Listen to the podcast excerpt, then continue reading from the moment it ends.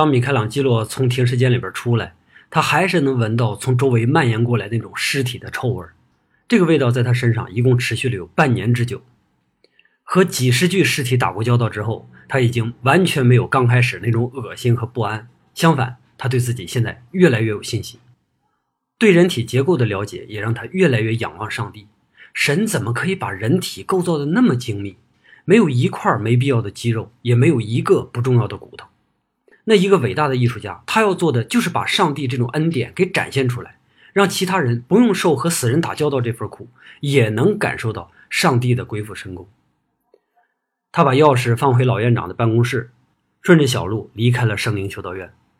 这个时候，托斯卡纳的天已经亮了，虽然街道上还是空无一人，但是他可以听到人们正在起床的声音。这个声音真美，听起来就让人振奋。它代表着美好的一天就要开始了。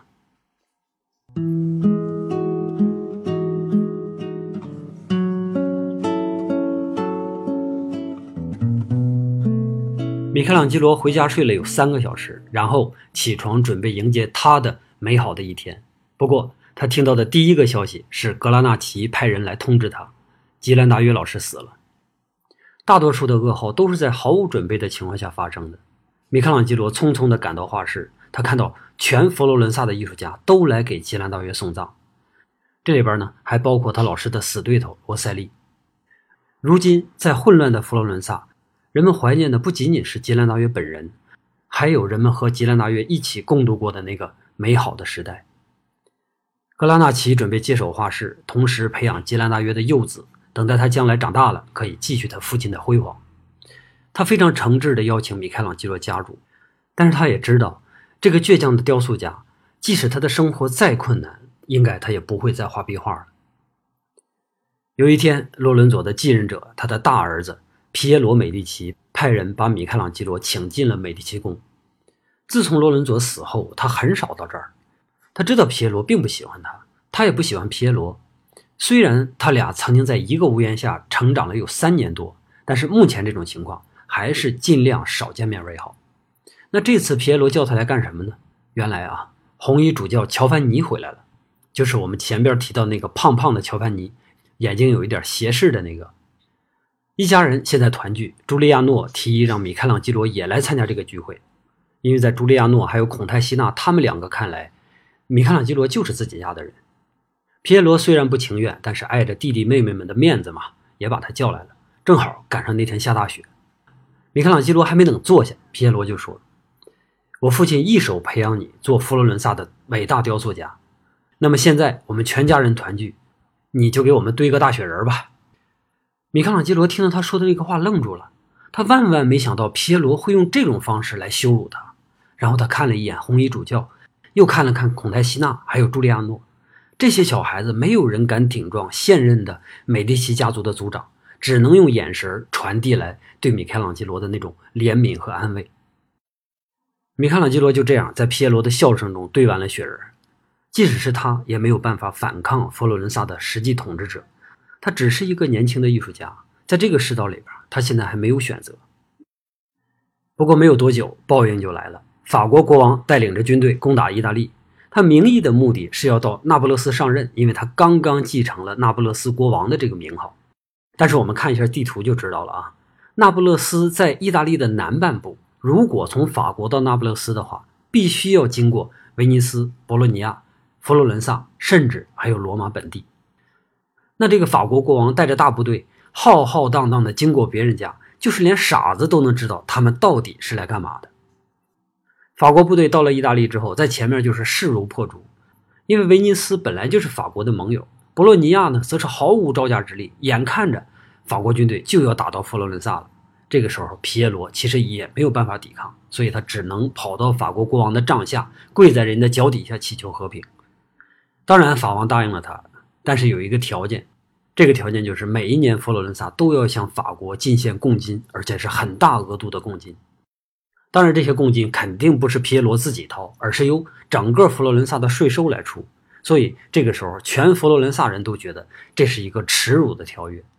这个龟儿子不战而降。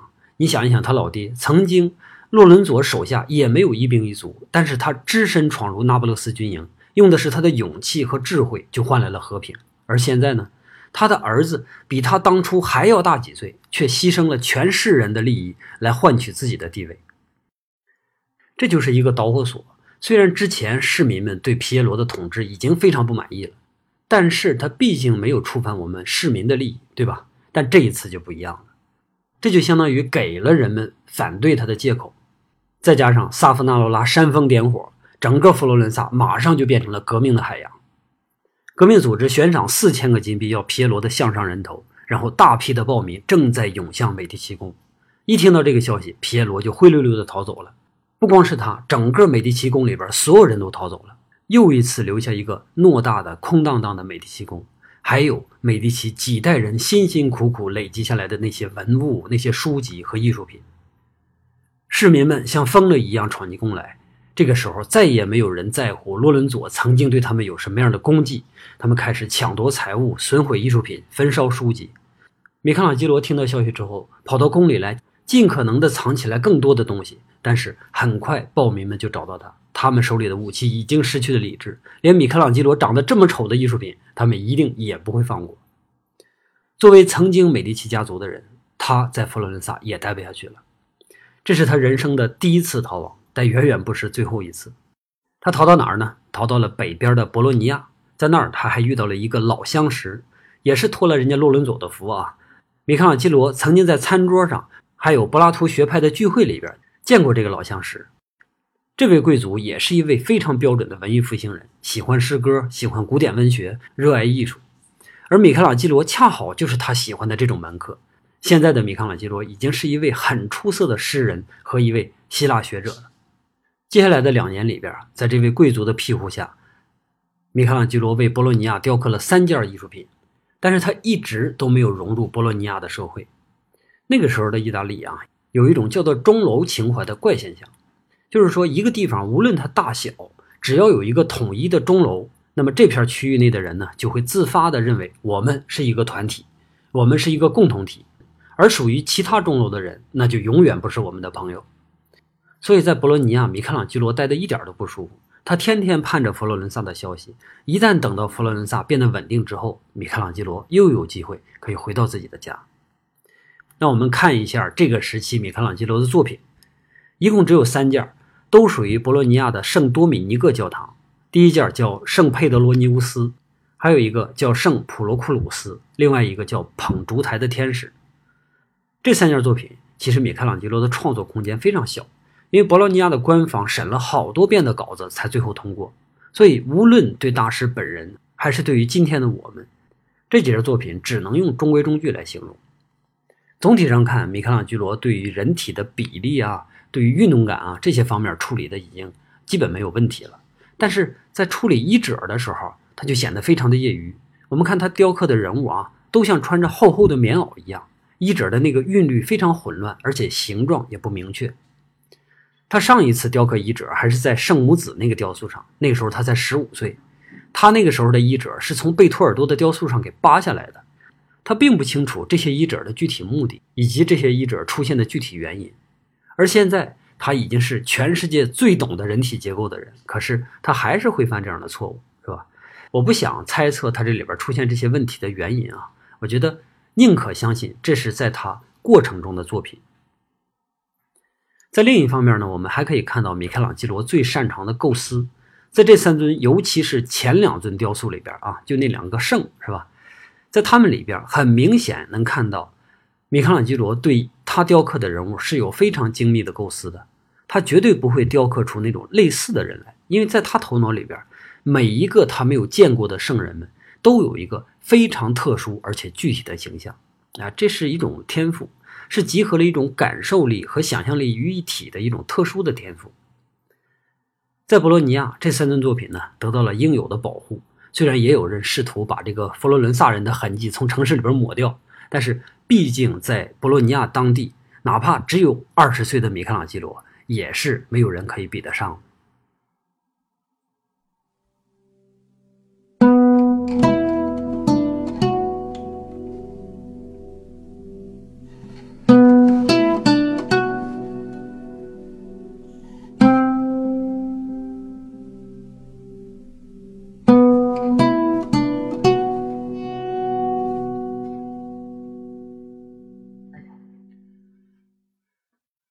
回到了佛罗伦萨，萨夫纳罗拉修士仍然是掌控着局势，新的共和政府勉强着维持秩序。但是，只要那个修士一发表什么言论，这个城市马上就会改变风向。米开朗基罗回来的时候，发现自己雕刻完的那个赫拉克勒斯已经不见了，代替他的呢是一张纸条：“尊敬的伯纳罗蒂，为了保护您这尊伟大的艺术品，经您父亲的同意，我们斗胆把它收藏起来。”期待您平安回来之后，我们共商这通交易。落款呢是波波拉诺兄弟，他从来没听说过佛罗伦萨有这个姓氏波波拉诺。别说是贵族，就是连平民都没听过。这对兄弟是谁呢？到了晚上，有人来请他，正好是波波拉诺家的人。等到他见到这对兄弟，才知道他们不但认识，而且很熟。这也是和他一起在美第奇家长大的，那是伟大的洛伦佐的两个堂侄。他们为了避嫌，改掉了自己曾经引以为傲的那个姓氏。现在，他们表面上归附在萨夫纳罗拉的门下。米开朗基罗走后，萨党开始捣毁异教雕像的行动。所有非圣经中提到的人物、裸体的人物，一律不允许存在。这俩兄弟虽然改了姓氏，但是他们受洛伦佐的影响，还是热爱着艺术。他们看着赫拉克勒斯雕刻完成，也不忍心让他被暴民摧毁，所以就偷偷的把它给藏了起来。现在，他们正式的向米开朗基罗提出收购。出于童年的情感，或者是出于他们保护了自己的作品，还或者是出于他现在正缺钱，反正无论出于什么原因吧，米开朗基罗还是答应了他们。但他隐隐约约的感觉到心里边有那么一丝的痛苦，因为这两个人现在改了姓名，就好像他们背叛了洛伦佐一样。后来，波波拉诺兄弟呢建议共和政府请米开朗基罗为教堂雕刻一尊雕像。当然，一定是那种不能太出格的。要是那种穿着厚厚的大袍子的圣经人物，这次要雕的是圣约翰。米开朗基罗已经烦透了雕刻这些没办法释放自我的东西，他觉得好像有人把他的头脑给捆起来了一样。这样的雕塑给任何一个雕刻家都是一个结果，但是他还必须得接下来，因为他那个体面的家庭需要他一个人去养。这个时候，他弟弟们已经逐渐长大了，老四已经彻底成了萨党里边的混混，天天不回家。当然，他生活也不错，因为到处打砸抢嘛。但是，即使家里穷得揭不开锅的时候，他都不会给家里一分钱。那老大呢，已经被萨夫纳罗拉派到其他的地方去做修士了，专门来负责传播他的思想。他的年迈的奶奶、体弱多病的伯父伯母，还有那个无所事事的父亲，还有一个人操劳的继母，就是这样的一个家庭，还要保持门庭的光彩。所以，米开朗基罗现在是全家的指望。只要他还在雕刻，那家里就不会断了吃喝。雕刻圣约翰是超级无聊的，在百无聊赖之际，米开朗基罗用一块小一点的大理石雕刻了一个小爱神，本来就是一个练手用的，或者说是打发时间用的，哎，却不小心被波波拉诺给看到了。他看到之后就特别兴奋的跟米开朗基罗说：“哎，这个东西你能不能把它弄得旧一点，就好像从土里边刚挖出来的古董一样？”米开朗基罗说：“我能啊。”做旧是我最擅长的了，对吧？别忘了，我曾经把一本全新的画册啊做旧来哄骗吉拉拉约老师，只不过当时实际上并没有骗成，是吧？但是佛罗伦萨专门会做旧的人有的是，关键是把它做旧有什么用？波波拉诺说，在佛罗伦萨当然没有用了，这种希腊式的东西拿出门就会被砸碎，但是在罗马就不一样了。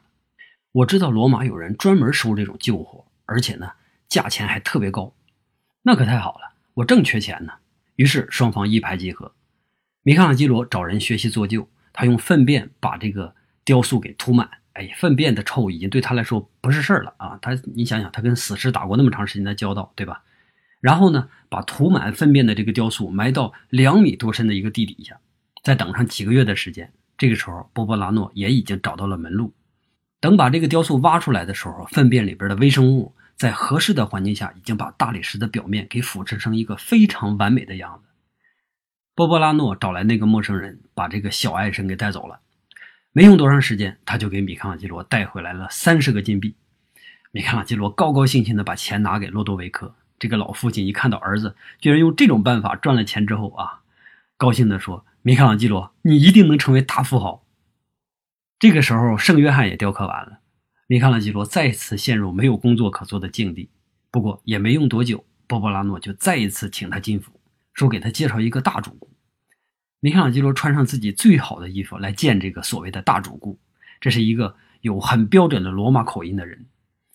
他拿着几张画来问米开朗基罗，说：“这是你的作品吗？”米开朗基罗仔细看了一遍，然后说是：“哎，这就是我那些草图和我的素描。你从哪儿得到的呢？从哪儿得到的你不用管。我来呢是代表一位大人物，也就是买你那个小天使的人。米开朗基罗，你居然敢作假蒙骗一位红衣主教！我看你是不想再当雕刻家了。”他这么一说，把米开朗基罗吓得魂飞魄散。他知道红衣主教这种职位那是不好惹的，他肯定惹不起，所以很慌忙的就说：“我绝对不是有意欺骗法座，而且三十个金币恐怕也只能买个高仿货了，是吧？三十个金币，主教大人可是用两百个金币买的你的假货，三十个金币，两百个金币，这个奸商，这不坑死我了吗？”然后罗马人看着米开朗基罗，像一个小孩子一样，一脸的委屈和愤怒，然后就笑起来，说：“伯纳罗蒂，我不骗你了，主教大人并没有怪罪你，而且还非常欣赏你的才华，他打算在罗马给你提供一系列的工作，你愿意来吗？我能雕刻我想做的东西吗？可以。我能雕刻裸体吗？可以。那行，我跟你去罗马。第二天，米开朗基罗就告别家人，告别朋友。”跟着这位巴缪尼先生离开了佛罗伦萨。这个巴缪尼是一位非常精明的商人，经历了好几个教皇变更，他一直都是教皇宫里边的红人。随后的很多年里边，米开朗基罗都离不开他的帮助。当然，这都是后话啊。我们接着说，曾经臭名昭著的教皇英诺森八世已经下台四年了，现在呢是亚历山大六世当政，他就是给西班牙还有葡萄牙在海上画了一条线的那个教皇。这个教皇呢，后来还被称为爱神。因为他的后宫那些事儿啊，在整个梵蒂冈前无古人。当然，后边有没有来者，我就不知道了。我们都知道，献身上帝当了教职人员是绝对不允许结婚的，即使是你偷偷摸摸的有些事儿，是吧？生了孩子，一般也不敢认。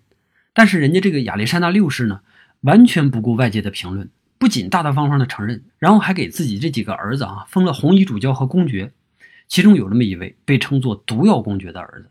他呢，组织了军队，还有一大批特工，谁不服就打谁，再不服就杀。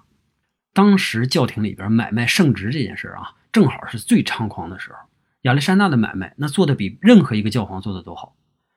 当红衣主教这个最贵的位置没有空缺的时候，但是又出现了一个买家想买，那怎么办呢？他就会指使他那位毒药公爵，就是他那儿子啊，请某一位他们看起来最不顺眼的一位主教来喝茶。当然。你喝完茶，这个主教肯定就中毒死了。于是呢，就空缺下来一个红衣主教的位置，卖给外边正等着那位。为什么亚历山大这一家子这么努力的圈钱呢？一个呢是当时的教皇都这样，也没有人指责他们，是吧？反正教廷内部都有好处，对吧？大家都能分着。再一个呢，就是这个人本来就是红衣主教里边人缘最差的，大家都知道这人人品差。他要想当上教皇，只有一条路，那就是贿选。他的位置呢，几乎是倾家荡产把选票一张一张给买过来的。你想想，这样的人一旦上任，他能有什么样的好作为？很多红衣主教也没有想到他之后能这么猖狂啊！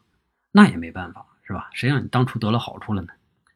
这儿我必须得提一句：古代罗马的教皇，他是一个很怪的设置，甚至比我们古代的皇帝啊还要扭曲。他代表着普世教权，牧首。上帝在人间的代言人，当然这些都是虚词儿，是吧？那还有很多实实在在的呢。我们看天主教教义里边有几条规定，有一个啊，只有教皇才可以和上帝对话。那这就意味着什么？意味着他可以挟上帝以令教民。那他干任何事儿都可以打着上帝的幌子。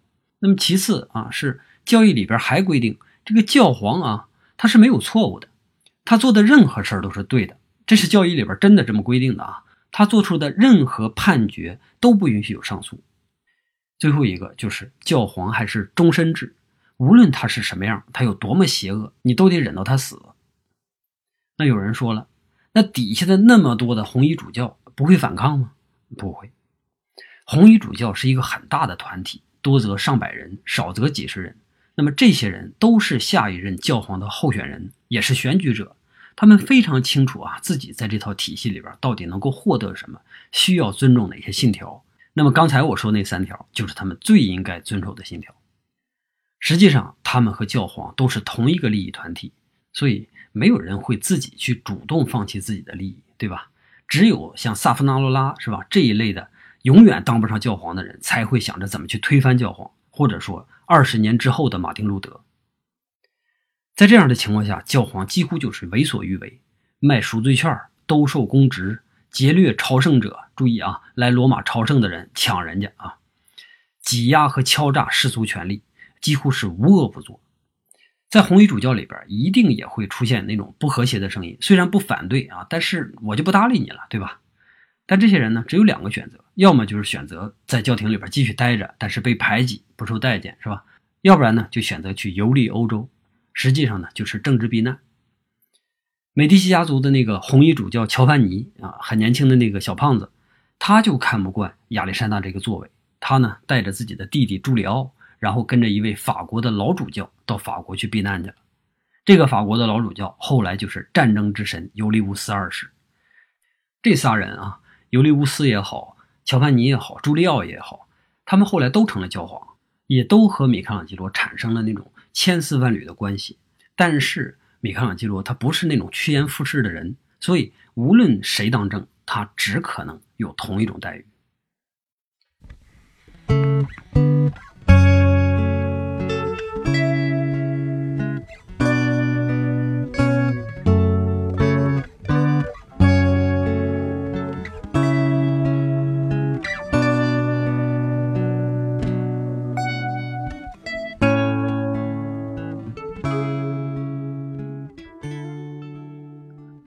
米开朗基罗来到了罗马城下，他被这一路以来的这个惨象给吓坏了。罗马和任何一个他去过的地方都不一样。佛罗伦萨开明繁华，博洛尼亚呢欢乐温馨，但是罗马那有十多里的沼泽，里边随处可见的尸体，苍蝇就像黑色的瘟疫一样贴着地表，挥之不去。台伯河也没有他想象的那么干净，全罗马的污水都排在里边，臭气熏天。街道上呢，到处都是残垣断壁的一派破落景象，一点儿都不像一个首都。大街上好像没有人打扫一样，堆满了好几年的垃圾。这种罗马可不是他曾经想过的那个永恒之城，他根本就没有办法想象啊，图拉真济公柱还有万神殿会建在这样的城市里边，也没办法想象这儿居然是由一群和上帝最亲近的人掌管着。巴缪尼从他的表情里边看出来了，他知道。每一个没来过罗马的人都会产生这种落差，而且他也知道，一旦这个人进了罗马的内城，这种失落马上就会消失。确实，米开朗基罗也被内城的景象给镇住了。这儿呢，比他想象的更加辉煌，到处都是广场、教堂、各种古代遗迹，然后还有高高的引水渠从他们头顶上。到那个时候，人们根本就不知道一千五百年之前古罗马人是怎么。把水从山上引到城市里边来的。第二天，红衣主教接见了他，夸奖他的小爱神丘比特的雕塑，并且请他为自己雕刻一个真正的艺术品。米开朗基罗很谦虚地答应了。然后呢，他就被带着走访了好几个古代的雕塑精品。很明显，主教大人是想拥有一件能和这些传世之作匹敌的作品，而他觉得米开朗基罗应该也能够达到古代大师的这些水平。米开朗基罗看这些好雕塑，看的是头晕目眩。他从没有见过这么多古希腊和古罗马的作品，虽然他们大多都不太完整，但是每一个都是雕刻的极致。就算把皮萨诺和多纳泰罗给带来，他们也一定会在这些作品前面甘拜下风。古代人的智慧还有技艺，它是无拘无束的，不像他这些先辈们总会陷于某些无法突破的障碍。这个障碍，他觉得不仅仅是来自于基督教义。更多的可能是来自于这些先辈他们自身能力的不足。看完这些雕塑，他好像突然觉得自己升华了，有很多以前觉得不理解的东西、解不开的问题，通通都烟消云散。现在呢，给他一块大理石，他就一定能让这块石头唱出歌来。米开朗基罗无限感激这位主教大人，他迫不及待地要为自己这位伯乐雕刻作品。但是等他一切安顿下来之后，他面对一块完美的大理石，手里拿着工具。却不知道这个主教大人到底想让他雕刻什么，然后他请求了好几次要见这个主教，可是就在同一个院子里边，前后距离两百米的距离，几个月以来他都没有办法见到他。没办法，他只能画素描来打发时间。罗马的好处呢，就是可以画裸体模特啊在佛罗伦萨这几乎就是不可能的啊。米开朗基罗很兴奋，每天都能找到不同的模特画，男女老少什么样的都有。模特的费用呢是由主教的会计来付的，吃住呢都在主教家里。虽然在这儿不挣钱啊，但至少他也不用花钱。像这样的日子，他还是能忍受的。比这个更难熬的日子，他不也过过吗？只要别太长，只要他的伯乐回头告诉他一个主题，他马上就能进入雕刻的极乐世界。但是这一天迟迟没来。他甚至还做了两个蜡模啊，就是用蜡混合上其他的材质做的模型。这种模型呢，比泥做的更精致，而且更有质感。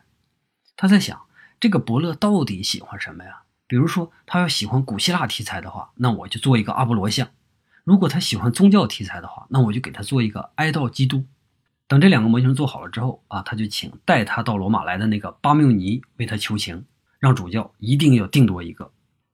主教看了看这两个模型，然后就是冷冷的一句：“等你有了更好的想法再来找我吧。”这个时间已经过去好几个月了，米开朗基罗现在身无分文，家里边不停的写信给他催钱，他父亲的语气一次比一次强硬，一次比一次绝情。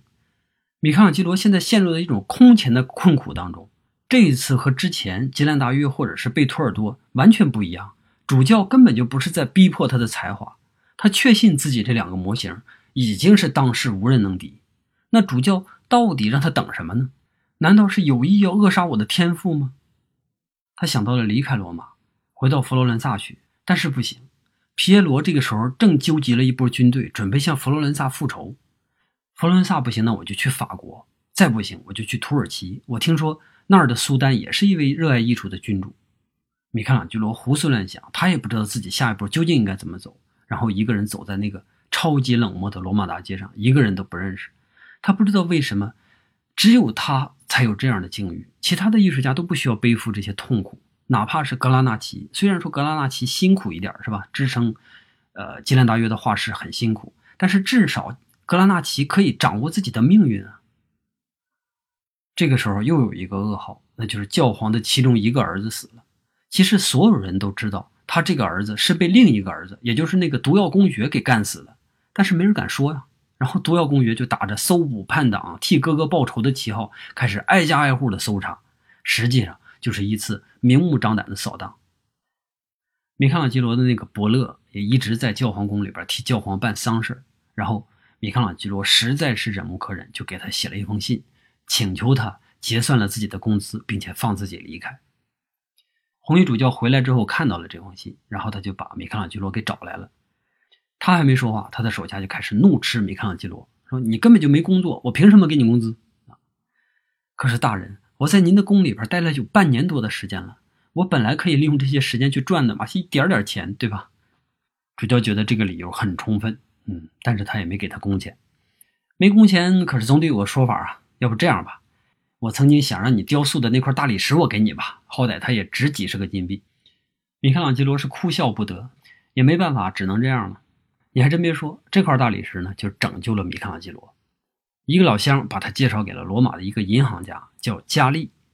他也没想到啊，这个银行家是一个非常热爱艺术，并且非常有品位的人，甚至他觉得在某一些方面都可以和洛伦佐相比。然后加利就问他：“你打算怎么对待这块石头啊？”他说：“原来我打算给主教大人那两个设计啊，现在都不想碰了。我想雕刻一个快乐一点的雕塑，纯粹是为了我自己。”加利就问：“你有想法吗？雕刻一个古希腊神话里边的人物，然后完全无拘无束的去做。如果是这样的话，你能有百分之百的状态吗？”“当然呢，只要是雕刻，我就一定会百分百。更何况是让我自己来决定。”“嗯，那好吧，我给你三百个金币，随便给我雕刻一个，只要你认为满意的就行。”“太好了，大人。不过我能先预支五十个金币吗？”因为我太长时间没有给家里寄钱了，于是就在佳丽的后院，米开朗基罗搭起了一个工棚。佳丽夫人呢，给他准备了一套非常好的客房，所有的待遇和在主教家里边完全不一样。佳丽呢，也不会对他的工作指手画脚，只是全力的配合，给他找模特，给他提供各种支持，甚至还给他找了一个学徒。趁着晚上不能干活的时候，他也会叫米开朗基罗一起去讨论文学。几个月之后，米开朗基罗的这个酒神雕刻就完成了。这是米开朗基罗蜕变式的一个作品，和之前的那种学徒的灵光一现不一样。现在的米开朗基罗已经是集众家之所长，他能雕刻出真正的永垂不朽的作品了。他的这个酒神呢，是一个醉鬼，大家可以看一下图片啊，摇摇晃晃的站不直。如果是画画的话，其实这没什么难度，对吧？因为你不需要考虑重力的问题。但是雕刻就不一样了，尤其是在这种整体的一块大理石上雕刻，它一定会受制于各个方向的重力。那么最安全的方式就是雕刻出平衡的均匀的东西来。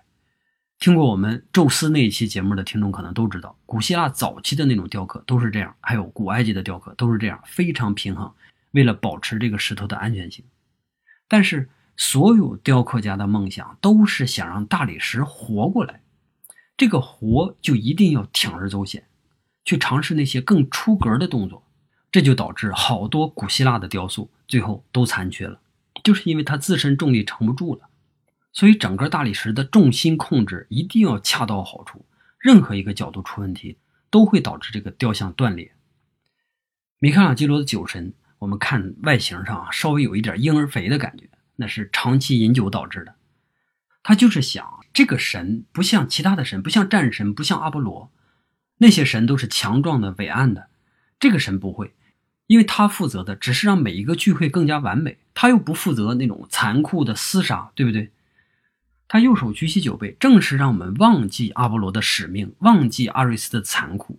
然后我们看看他腿旁的那个萨特，像一个孩子，像一个天真的孩子一样，双手举着葡萄，倚在酒神的腿上。实际上，这个萨特他是整个雕像的一个支撑，没有他的话，雕像就倒了，就折掉了啊。他是一个支撑，但是他给雕的非常的漂亮。而且这个萨特，他体现出来那种丰盈的喜悦，正好是米开朗基罗现在心里边最渴望的东西。米开朗基罗的酒神在摇摇晃晃里边找到一个微妙的平衡，在平衡里边呢又找到了一个流畅的美感，在这个美感里边又找到了活力，从形到意几乎是完美的。我们可以说，这尊雕像让整个文艺复兴的雕刻追上了古罗马时期的最高水平。这当然不仅仅是米开朗基罗一个人的功劳啊，那些前辈们的积淀以及人们对于古代文明的渴望，都是他成功的前提。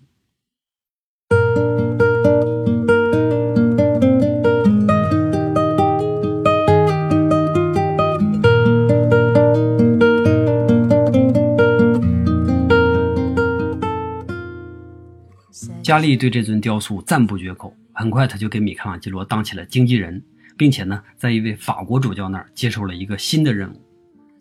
加利问米开朗基罗，愿不愿意做一个哀悼基督？这个资助人呢，也不会给你任何压力，任由你自己去发挥。然后米开朗基罗点点头答应了。佳丽给他递过来一张已经草拟好的合同，上面写着：“我雅各布·佳丽向主教大人保证，您授权的这件作品将比罗马今天任何一件大理石雕刻都要完美，为我们同时代的任何一位大师所不及。”在罗马，二十三岁的米开朗基罗即将变得无人不知。不仅仅如此啊！几年之后，他还将超越古今所有的雕刻家，成为众神之王。